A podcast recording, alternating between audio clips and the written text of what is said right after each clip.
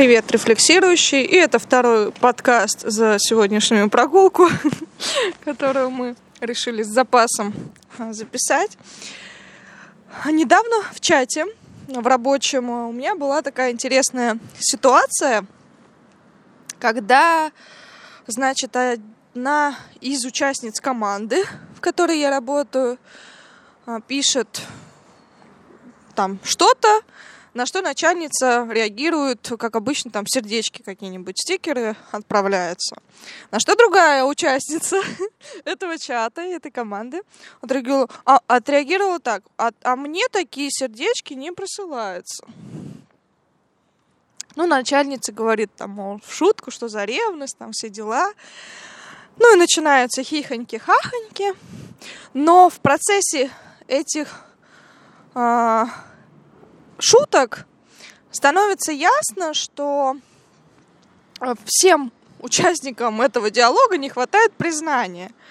Но дело в том, что а, начальница не особо любит хвалить, а ее помощница тоже, ну, прямым текстом говорит об этом, я не люблю там нежные слова, там сопли, то мы все, а мы вам лучше зарплату повысим, ну, премию дадим, и, мол, это и есть ваше признание.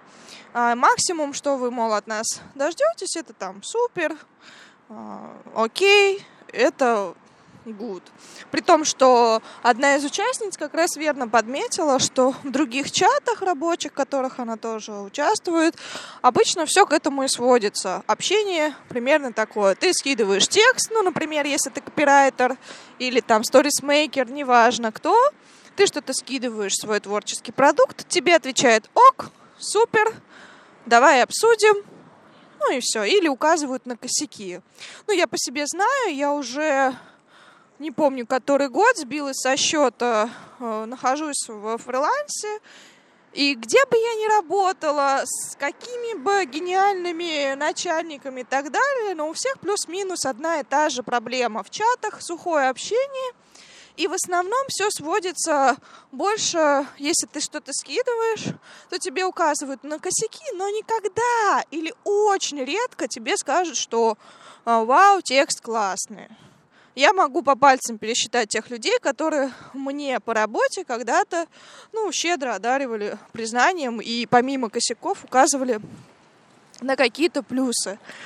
Вот. И сегодня у нас, собственно, тема похвала, которую бы мы хотели обсудить. Вообще, зачем она нужна, что она дает или что она не дает, а почему это вообще важно, а почему не только критика нужна, не только поругать, но и еще а, можно и пару ласковых сказать, или, как я это называю, риторические ласки.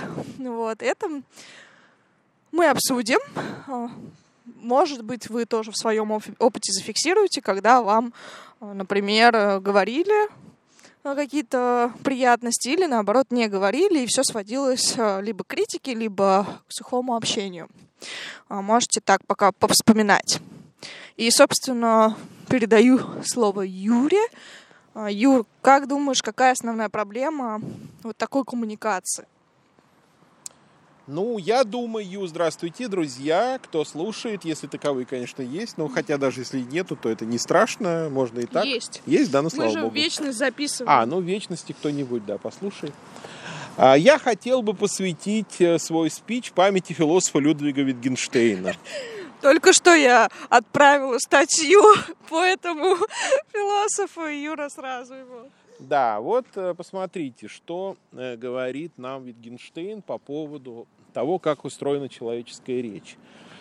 А, во-первых, он говорит нам, что речь человеческая проективна. Как я это понимаю? А, ну, есть такая концепция перформатива, философская да. теория, что не все высказывания отражают э, то, как есть.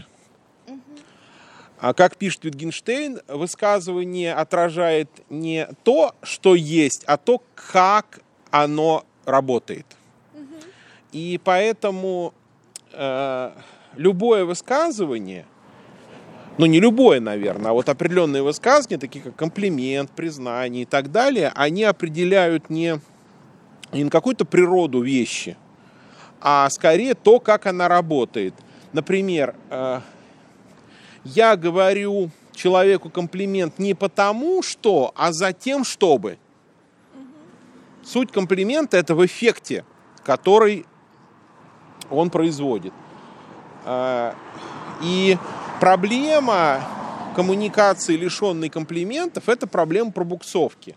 Потому что любому человеку, каким бы он ни был, условно говоря, самодостаточным, хотя я уверен, что таких не бывает самодостаточных людей, а все люди так или иначе зависимы, зависимы они все равно подчиняются социальному контексту, э, ему нужно знать, на что ориентироваться, что другие считают хорошим и что другие считают плохим – и поэтому, когда он что-то делает, он всегда ждет. Он может даже этого не знать, что он этого ждет, но он этого ждет. Он ждет какой-то реакции, какой-то оценки. Если этой оценки нету, или она завуалированная, не артикулированная, ну, например, кто-то улыбнулся, да, или похлопал тебя по плечу, но э, непонятно, что это значит, и тогда неясно, как мне быть. Мне продолжать в том же духе, мне что-то поменять или, может, мне вообще уйти к чертям. Или вот как ты приводишь пример с премией. Вот я вспоминаю, э, когда мне платили премию на работе. Мне говорят, ой, Юрий Юрьевич, вот вам там премия 15 тысяч. А я думаю, за что? И почему именно мне? Я не понимаю, то есть если бы мне бы сказали, это премия э, за ваши выдающиеся лекции, да. или это премия за то, как вы ловко общаетесь с начальством, или это премия за семинарские занятия, угу. я бы понял, а, вот, мне нужно продолжать, продолжать вот это, это развивать.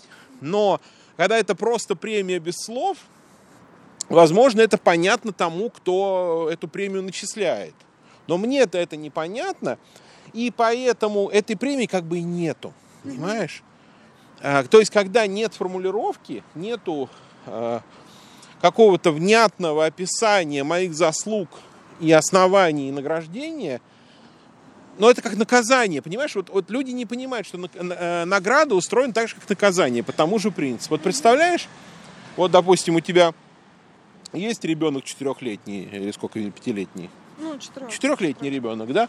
И это вдруг раз ему со всей стороны под затыльник, со всей дури, да? А, и не, и не говоришь там, не делай так больше, э, а просто дала Молча. подзатыльник и все. Угу. А вот теперь представь себе, что то же самое с наградой, когда я тебе говорю, Лера, ты заслужила, и даю тебе конфетку. Угу. И ты думаешь, за что? Непонятно. А, то, то есть, короче, моя идея в том, что награда без объяснений это так же плохо, как наказание без объяснений. Потому что сбивает с толку. Я думаю, что ну, знаешь, да. тут еще тоже можно сказать, что бывает такое объяснение, а, которое тоже не особо-то много при, прибавляет к этой премии. Ну, например, а, за то, что ты там задержалась ночью. Ну, в принципе, с одной стороны, да, вроде бы указание на то, что ты добропорядочный работник, можешь перерабатывать. Но ты же можешь и не понимать, а в чем, а в чем, в чем прикол, радость да? от задерживания ночью. Понятно же, что... Начальнице-то выгодно, да, чтобы я там перерабатывала. Но это но... она понимает, у нее своя логика, да, да. в чем выгода. Но ты же не понимаешь э, логику. Ну вот это, мне кажется, главное. Люди недооценивают, Речь. что... Э, взаимопонимание достигается путем артикуляции. То есть пока ты не объяснишь, что ты хочешь и что ты думаешь, то никто этого не обязан знать. Нет, понятно, кто-то обладает развитой интуицией, все с полуслова понимает, ему не нужно объяснять. Но это исключение, а не правило. Обычно наоборот, обычно людям... Люди понимают что угодно, а, Даже то, после что... объяснения не да. все поймут. Надо потом объяснить еще объяснение, объяснение. часто, ответить на вопросы. И тогда, может быть, будет какое-то понимание. Также и с комплиментами, с похвалой. Ну, вроде простая мысль. Тебе что-то понравилось, ты хочешь, чтобы так было и впредь, угу. дай понять другому, что ты этого хочешь. Объясни ему. Просто сигнал какой-то отправь, что вот нечто случившееся, это хорошо, продолжай в том же духе, я тебя поддерживаю. Почему люди экономят, я не знаю. Но тут это. мне кажется, что у людей часто вот такая картинка складывается. Ну, раз он уже это делает, то зачем? Он уже выбрал это как свою профессию. Ну, например, я прихожу к массажистке сегодня, и, допустим, а, я думаю так, но она же уже работает, она же уже деньги за это получает, и то, что я к ней возвращаюсь, или то, что я ей плачу, это и есть, мол, мое признание, это, и этого достаточно. Но при этом а, ну, я, конечно, не только деньгами, я, когда там мы что-то обсуждаем, я ей рассказываю ей о своих ощущениях про, после ее массажа. И для нее это всегда такое удивление. Она говорит, вау, ты говоришь, что там после массажа ты э, порхаешь, как бы, как будто бы летишь над землей. Она говорит, ну, мне такое никто не говорил. Я даже не знала, что такой эффект э, после моей работы вообще возникает. То есть и в этом смысле действительно мы часто играем в эту игру «додумайся, догадайся сам», «прочти мои мысли», а, или, а, например, я тоже еще проблема эгоцентризма, когда человек думает, а, зациклен на себе, опять же, и думает, что то, то, как он думает, так думают все. Ну, я же вижу, что это очевидно, но смысл говорить еще раз, тысячный раз какой-то гениальный. Но Наверное, опять же, вот тут мы опять сворачиваем проблему макро- и микромасштаба, что в масштабе люди не видят, а, что на самом деле человек не так-то часто выражает признание в словесной форме, не так-то часто а, люди артикулируют то, что им нравится, что не нравится, любят а, вот это за что, так называемое. И в связи с этим ну, получается некий такой кризис. Ну, вот я по себе помню, что как только начинаешь получать меньше признания или формируется какой-то дефицит, то сразу какое-то ощущение потерянности. А, э, куда? Чё, э, и, куда она? А в этом смысле признание, оно, конечно, всегда, когда после лекции или на тексты ты получаешь, что это как указатели дороги, куда тебе идти, действительно, что тебе стоит развивать, что наоборот пересмотреть. При том, что э, я не могу сказать, что с похвалой более-менее понятно. Она, все любят ее получать, а, и она не травматична. Критика тут будет травматичнее. Но даже когда я получаю критику, да, мне может быть не всегда приятно, когда там начинают э, перебирать какие-то косяки, которые, в принципе, ты и так знаешь, и лучше бы не сыпали соль на рану. Но ты понимаешь, что это действительно функционально, и это каждый раз тебе напоминает, что в следующий раз ты можешь, по крайней мере, исправить. С этим можно поработать, и э, мы все материал, но вот этот какой-то тотальный игнор часто, который происходит, когда ты вроде бы что-то потребляешь, но не даешь обратной связи, может быть, это связано с тем, что многие не занимаются творчеством, и нет практики создавать самому продукт, то есть есть только вот этот эффект, я потребляю, потребляю, потребляю, и все. Но взамен я ничего не даю. То есть не, они не участвуют в обменном процессе, а общаются вот, ну, или функционируют только вот. Знаешь, вот в театре есть такая э, традиция. Какая? Да. Очень простая традиция, всем известная. Почему, казалось бы, после спектакля принято аплодировать? Угу. Ведь вы уже заплатили деньги. Казалось бы, заплатил деньги, посмотрел спектакль, встал, пошел домой. Нет, надо аплодировать, причем иногда это долго. Это может быть не минута, две, это может быть 5, ну, 7, 10 бис, минут. Да, Вызывают на бис, встают еще.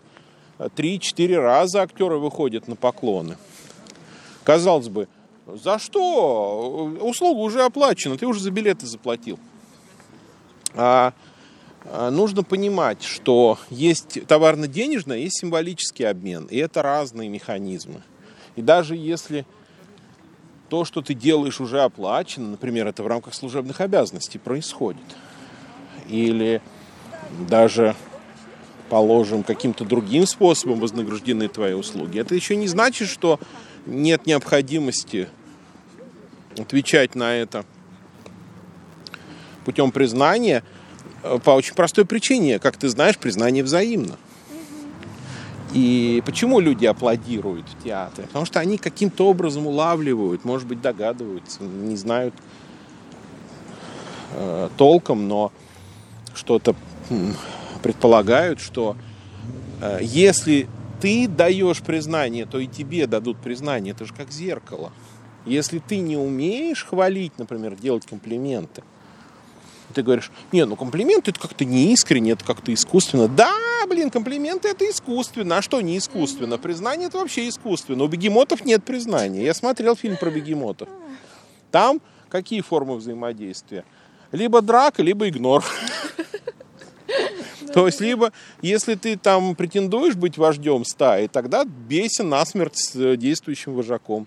А если ты не претендуешь, лежи в луже себе и все, всю жизнь. Пока кверх ногами не всплывешь. Но все-таки человеческая эта жизнь как-то по-другому устроена. А, да, это конструируется, да, это специально нужно организовывать, режиссировать этот процесс признания. Но дело в том, что если ты этого не делаешь, то и ты этого сам лишаешься. Ну, так устроена человеческая природа миметически. Мы же приматы, обезьяны. А, ты умеешь хвалить, тебя хвалят. Ты не умеешь хвалить, ты игнорируешь, тебя игнорируют. Ты только умеешь критиковать, тебя будут только критиковать. Но по-другому никак. А если, допустим, ты скажешь, да мне не нужно признание, я обойдусь, не хочу я ваших комплиментов, не ценю я их, то хорошо, но тогда надо отдавать себе отчет, что ты паразит. Ну, в смысле, не, паразит не в смысле, ах ты паразит такой, в смысле ну, простого ругательства. А в том смысле, что ты пользуешься каким-то ресурсом, но ты ничего не вкладываешь. И получается, что твоя э, деятельность она объективно идет в, во вред этим социальным практикам. Если ты, например, слушаешь лекцию и никакого отклика не даешь, ни положительного, ни отрицательного. Если ты посмотрел спектакль и не аплодировал, ну, значит, получается, что ты иждивенец. То есть ты только чужой ресурс потребляешь и ничего своего взамен не даешь. А это э, к чему идет? К исчерпанию ресурса.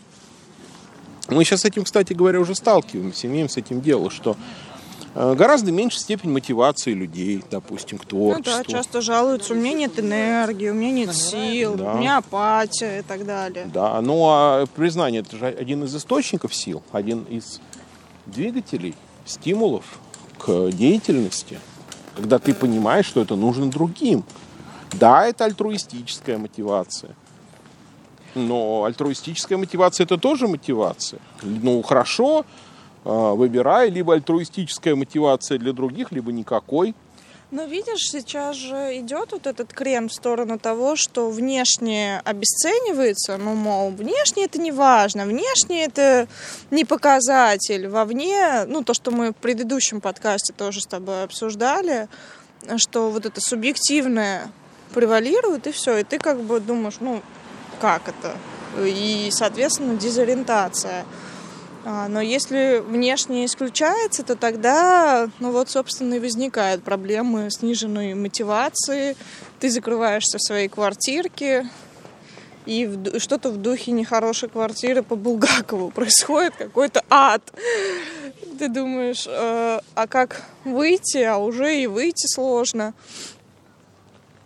Поэтому, ну, не совсем а, понятно, видимо, знаешь, какой механизм, как включить а, в свою жизнь других, ну, вот эту внешность. Потому что как выключить, видимо, сейчас очень много. Закройтесь, уйдите в медитацию, от, отриньтесь от этого мира, я не знаю, читайте аффирмации, смотрите себе телефончик внутрь себя и так далее. Ну, то есть очень много таких посылов, которые людей уже свернули, скажем так. А как вот этот разверну, разворот сделать? Ну, по сути, а, тот, а, а, как это, платоновский разворот в пещере. Ну, то есть как находиться не в пещере, а как развернуться и посмотреть и увидеть этих танцующих Ну, людей. э, Ты понимаешь, что я не могу, наверное, этого доказать исчерпывающе. Я могу привести только образ. А уж на кого он подействует, на того подействует. Вот представим себе, что э, я это не все тело человека, а я это только один орган. И э, моя вся деятельность, мое функционирование зависит от других органов. Ну, предположим, условно говоря, я печень. И моя задача – это вырабатывать кровь. Насколько я помню, печень – это кроветворный орган, если я ничего не перепутал. Или я почки. Моя задача – это перерабатывать жидкость.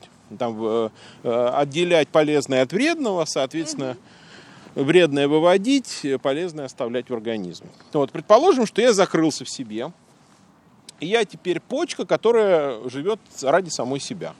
То есть я ничего в себя не впускаю, ничего из себя не выпускаю.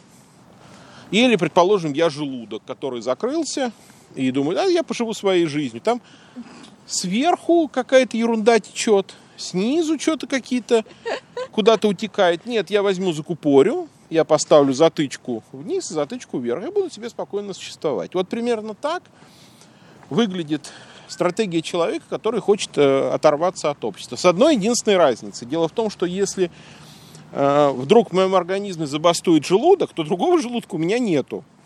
И у меня выбор не богатый. Мне нужно что-то с этим желудком делать, как-то его откупоривать. А в обществе все устроено гораздо более гибко. Э, Ты закрылся, окей, тебя нету, на твое место придет другой, который будет эти функции выполнять. И отсюда отличие. Когда в организме что-то не в порядке, то это сразу заметно. Например, начинает что-то болеть, Ну да, да. или там перестает э, работать пищеварение, это сразу заметно. А в обществе ничего этого не заметно, потому что ну, что-то есть, что тебя нет, по большому счету нет разницы. А, так вот, собственно, то, о чем мы сегодня говорим, вот это искусство Выдавать давать признание. признание, э, делать комплименты, это и есть форма работы органа на выход. Если ты не будешь этого делать и скажешь, а я не хочу, мне это не интересно, но это значит, что ты скоро просто будешь не нужен. Вот это э, связано с э, темой одного из наших следующих эфиров про одиночество. То есть ты становишься просто одиноким. И ты думаешь, ну как же так, что за несправедливость? Почему Я меня никто не любит? Да, у меня нет Я друзей, котик. у меня нет друзей, со мной никто не общается. А ты подумай, какую функцию ты выполняешь? То есть Ну ты своим друзьям что даешь? Какое благо? А, если ты не даешь никакого блага, то они найдут себе того, кто будет им Ну, давать. тут тоже есть, опять же, идет эта идея, которая в качестве возражения я часто слышу. Ну, я же есть, и этого достаточно. Но я же сама по себе уже человек. Любите меня просто за то, что я есть. Почему вы мне накладываете какие-то функции на меня, какие-то ярлыки вешаете? А, освободите меня от этих ярлыков, освободите меня от всего вот этого. Вот, любите меня а, Ну, из серии «Полюби меня такой, какая я есть». Ну, конечно. Ну, то есть вот эта вирусная идея... можно, можно заклинать и требовать любви, но вообще, понимаете, требование любви это какая-то очень смехотворная практика, потому что любовь... А, помнишь, мы с тобой вот как раз недавно обсуждали, что те, кто требует признания, это ну, Ну да, выглядит это, как это бы дно какое-то, да. Потому что любовь, то это, это только, знаете, э, какие-нибудь наивные римские императоры в IV веке, когда только-только христианство стало официальной религией, могли издавать э, Закон. указы, и там было написано «все должны верить в Христа». Но, знаешь, и Цветаева себе такое позволяла. Я обращаюсь с требованием веры и любви.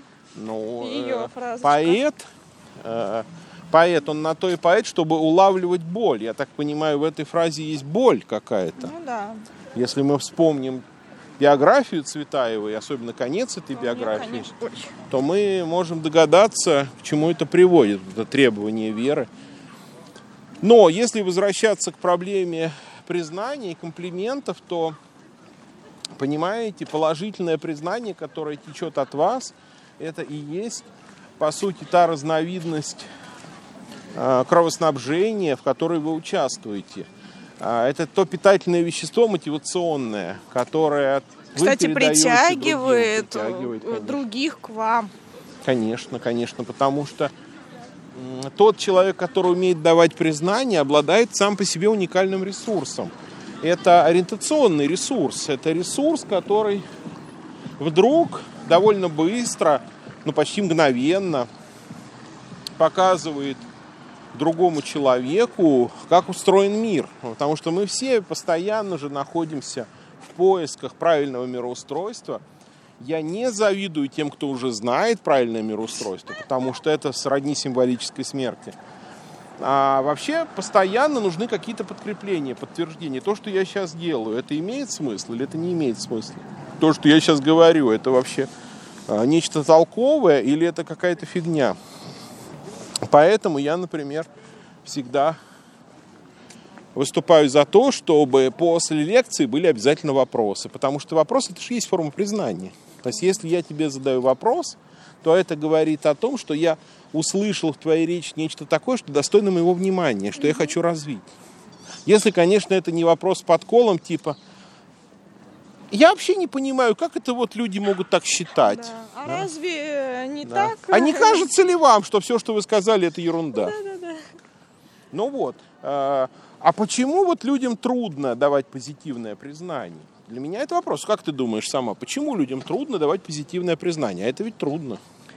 Ну, во-первых, у них точно нет технологий. Я думаю, не, не то, что позитивного, я думаю, и критику тоже люди не умеют давать, если ты заметил по лекциям, то часто и критика превращается в критиканство, э, на переход на личности. Ну, вот, например, мне в блоге часто какие-то комментарии пишут. Сначала вроде бы есть заявка на критику поста текста я, например, начинаю возражать, и потом мне начинает, ну вы глупая, например, или там а, уже давать не, не моему те, тексту оценку, а мне. То есть у них происходит, во-первых, смешение. То есть нету а, каких-то образцов, кстати, положительной связи, как она вообще дается. Вот в конце мы с тобой можем какие-то лайфхаки дать. Давай сейчас сразу уже дадим Ну, давай. Ну, допустим, как, о, как давать положительное признание. Да, я... это важный вопрос. Я понимаю, что это не так очевидно. А, во-первых, идея комплимента сама дискредитирована в нашей культуре, ну потому да. что есть представление, что комплимент это лицемерие. Да. Ребята, я вам открываю не, ну, секрет. знаешь, единственное, кто а? так не считал, это Акуджава. По сути, он не, об ну, этом пел. Вообще говоря, никто из путных людей так ну, не да, считал. так не считает. Акуджава да, и все знаешь, остальные. А, ну, я сейчас тоже э, сделаю отступление небольшое. Периодически бываю на конференциях э, Юры ну, в юридической корпорации, и там, ну, в принципе, юри, юристы, они на, довольно-таки щедры вообще-то на комплименты. Там придешь, там комплимент э, сама, ну, персоналием, там, то есть кто при, приехал. Комплимент тому, что человек сыр привез, как на последней конференции. Комплимент тому, что человек самогон сделал и привез туда на кафедру. Ну, это, может, вам не надо знать, ну, знаете, что там тоже такое бывает. И даже очень ценится. Да, да. Вот. И, соответственно, ну, то есть чему угодно люди довольно-таки охотно в таких корпорациях, системах, они действительно понимают, что за это нужно выдавать поощрение символическое. И я не помню, на чем я тебя перебила, на как давать положительное. Да, короче, идея вот в чем, что многим кажется, будто бы комплимент это э, ложь. А, да. Но я хочу э, вас заверить, что если вы лжете, это называется лестью. А комплимент это не лесть, это правда. Лесть это когда ты хвалишь то, чего нет. А комплимент, когда ты хвалишь то, что реально есть. Например, если я скажу, Лера, а, слушай, ты так замечательно играешь на фортепиано, у тебя такие чудесные пейзажи, и вообще все, все стихи, которые ты написала, восхищают меня. Ну, тут сразу э, заметки на полях, что про, про пейзажи и про фортепиано, это, конечно, даже не лесть, а Неправда, Не, вранье. ну, ну, э, это, это, это вранье двойное, потому что у Леры Нет, нет. нету пейзажей, и она не играет на фортепиано. Но стихи, например, у тебя какие-то были Да, в детстве. они- Но прямо скажем, они меня не восхищают. И если я тебе скажу, слушай, это, это почти как Мандельштам, то это будет лесть. Да. Вот, если я скажу, что ты прекрасно выглядишь, это будет не лесть, это будет комплимент, потому что я так действительно считаю. Или мне, например, нравятся твои лекции. Э, И вот тут есть уже грандиозное отличие. По сути, искусство комплимента заключается в том, чтобы найти что-то такое, что тебе действительно нравится. Э, Но не может быть так, что тебе не нравится ничего. Но смотри, подожди, там даже не только нужно найти. Вот, например, я Да. вижу перед собой человека, допустим, а, я не знаю, кого-нибудь взять, э, какой-нибудь образ. Ну, пусть это будет лектор. А, Я пришла на его лекцию. а, Мне нравится внешний вид лектора. Ну, и, в принципе, мне нравится а, лекция. Ну и все, знаешь, вот как после лекции часто говорят, мне все понравилось. И, Ну. ну, как обычно, это значит, что ничего. Но тут уже еще нужно вычленить из вот этого всего а, что-то. И вот этот именно механизм вычленения из целого частей, хотя бы А, одну ну это, часть. это очень легко. Тут можно просто накидать несколько простых аналитических схем. Например, содержание или форма. А тебе понравились идеи лекции или тебе понравился способ их преподнесения? говорили, да. Пространство и время. Тебе понравилась, допустим, э, атмосфера лекции или тебе понравилась динамика лекции? А, Что еще? Допустим, идея, образ. Тебе понравился смысл или тебе понравились примеры, которые приводились? То есть э, нужно просто нужна какая-то первичная ориентация, Да. начало, конец, то есть как лекция началась или как она закончилась и так далее. Э, И дальше уже можно то же самое делить, делить, делить по частям и конкретизировать, то есть находить, а в чем реально э, достоинство достижения. Э, Ну, я уверен. А, может быть, да. еще тут действует э, механизм сравнения. Например, если у вас есть э, образ чего-то плохого, ну, например, у меня есть много образов плохих лекций. И я могу сказать, слушай, вот обычно лекции это такие монотонные, скучные, долгие, просто нудятина. Но тебе удалось так весело, бойко, просто, лаконично.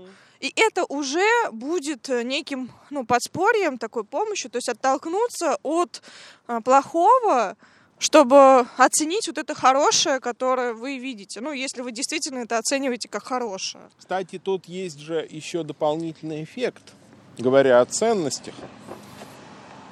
Важно иметь в виду, что ценности же нуждаются в постоянно подкреплении. Например, для меня важно, что существует такая ценность, как мышление. И чтобы эту ценность культивировать, мне нужно повторять это. Так же, как у тебя, например, ценность открытости существует, и тебе приходится регулярно это Напоминать, воспроизводить. да. Причем, пускай люди говорят, ой, она уже надоела со своей открытостью, сколько угодно. Ценности это А не... мне не надоело. Ну, э, хорошо. Э, Ценности это не, не то, что для оригинальности существует. Ценности это как раз для стабильности. И то, что вы свои ценности подтверждаете, это правильно, так и надо делать. Поэтому, э, если, допустим, вы что-то хорошее смогли найти в чем угодно, в ком угодно, проговорите, произнесите это. Может быть, это и есть ваша базовая ценность. Может быть, вообще на этом можно всю свою жизнь построить. Может быть, это вашу судьбу определит. Вообще, мне кажется, те, кто не говорят комплимент, они себя обкрадывают. Потому что комплимент... Вот Ну еще, да, он хорошо, я... не только на того, Конечно, я как раз хочу говоришь, сказать это тем, самого. э, тем, кто еще пока под властью индивидуалистической пропаганды, ребята, когда вы говорите комплимент, вы говорите прежде всего себе этот комплимент. Точнее, для себя. Но это не значит, что если вы говорите гениальному скрипачу, ты гениальный скрипач, что вы сами себя хвалите Да. за гениальность. исполнении. Нет, вы можете вообще не быть скрипачом. Но э, вы э, для себя закрепляете, вы для себя э, лишний раз, а может не лишний раз, может быть наоборот, только первый раз, вы обозначаете для себя, что это хорошо, что играть на скрипке это здорово, что сама практика игры на скрипке достойна чего-то. Ну и вы сами, да, себя обозначаете как того, кто способен дать признание, а это тоже приятно. Конечно, вы себя помещаете в контекст. И получаете уже признание на признание, взаимность опять же. Даже если вы его не получаете здесь и сейчас сразу, ну, да. то а, вы формируете, конструируете какую-то модель, которой вы же сами потом будете и пользоваться, которая в вашем сознании будет присутствовать и которая будет вам помогать в дальнейшем при оценках. Ведь э, ни, никакая оценка не закрепится, если вы ее внутри себя сформировали, но не высказали. Когда вы высказываете, то это двойное подкрепление, изнутри и извне. Поэтому те, кто склонны только критиковать, рискуют, потому что у них устанавливается, э, оформляется особое э, отношение к этому миру, отношение сугубо негативное. Оно необходимо. Помнишь, как Гегель говорил, что тот, кто не отрицает, тот живет ну скучно.